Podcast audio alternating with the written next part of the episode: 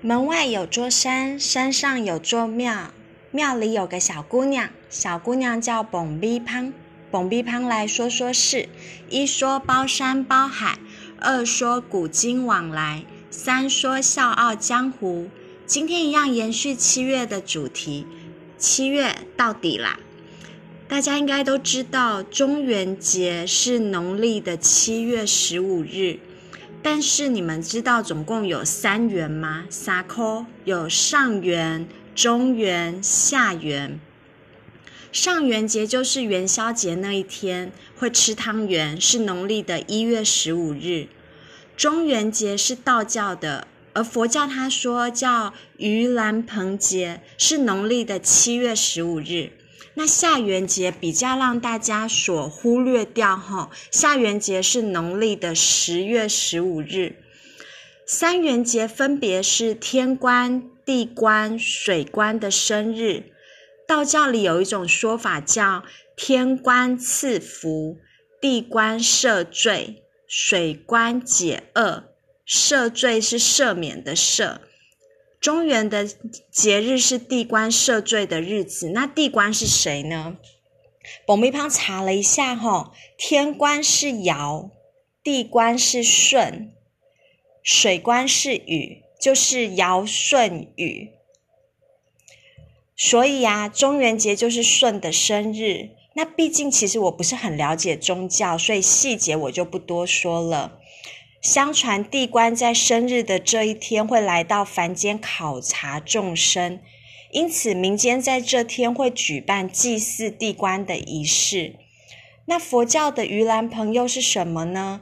盂兰盆啊，它是梵语，盂兰的意思是倒悬，就是倒立悬挂，盆就是救赎的容器，所以盂兰盆就是用来救赎。倒悬跟痛苦的器物，现在则用盆子装满五果，供养佛陀和僧侣，以普度入地狱的众生。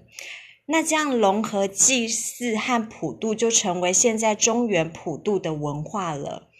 据我所知，一整个七月在台湾地区有很多活动。第一个呢，就是在基隆有一个中原祭。距今已经一百七十多年了，哎，不对，对不起，一百六十多年。七月一号是中元祭的序幕，农历的七月一号哈。老大公庙呢会开看门，邀请好兄弟来享用祭品。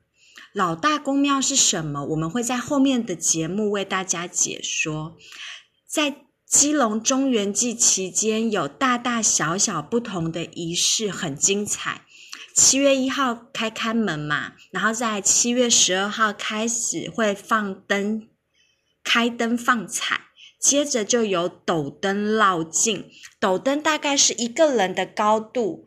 接下来就是大家所熟悉的放水灯游行，一直这样到十五号就是中元普渡。接着十六日就跳钟馗，跳钟馗是以温柔的方式先请好兄弟想玩完普渡后离开。到鬼门关的时候，如果还不离开的好兄弟，钟馗就会用驱赶的方式进行。那刚刚我们说的是基隆，再来我们往下走，先介绍新竹好了。不知道大家有没有听说过新竹有一句话叫做“都城隍放，地藏王收”的传统。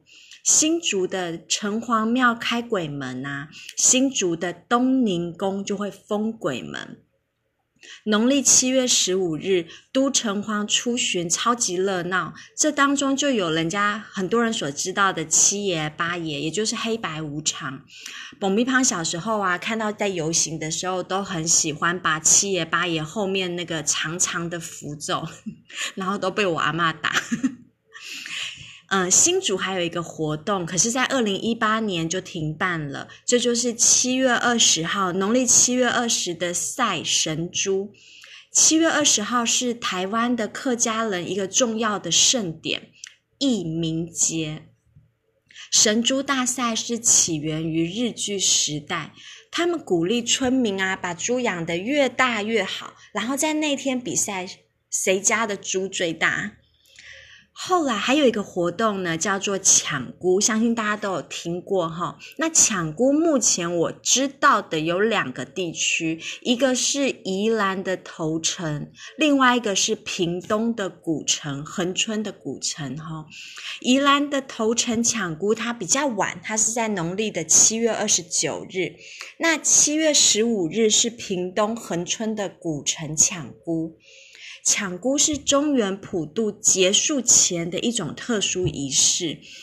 普渡仪式开始的时候啊，会竖很高的灯高，就是长长的竹杖，然后绑上中原普渡的灯，号召孤魂野鬼来饱食佳肴。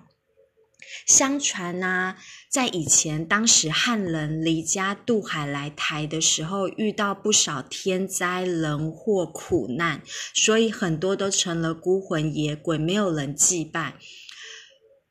所以我们就是号召这些孤魂野鬼来饱食佳肴。那普渡结束了以后，孤魂野鬼应该要回去他们自己的地方了，但是害怕有些好兄弟赖着不走，所以抢孤的时候就会。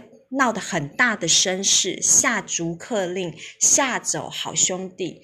在午夜子时的时候，铜声响起，各队以叠罗汉的方式爬上孤棚，最先抢到顺风旗的队伍就获胜了。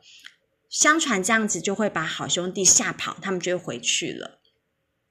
那关于七月的活动，蹦逼胖目前知道的大概是这些。我相信应该还有很多活动是我漏讲的。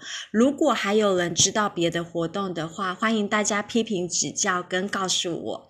那谢谢大家今天的收听。另一个木莲救母的故事，明天就再跟大家说。谢谢大家，大家拜拜喽。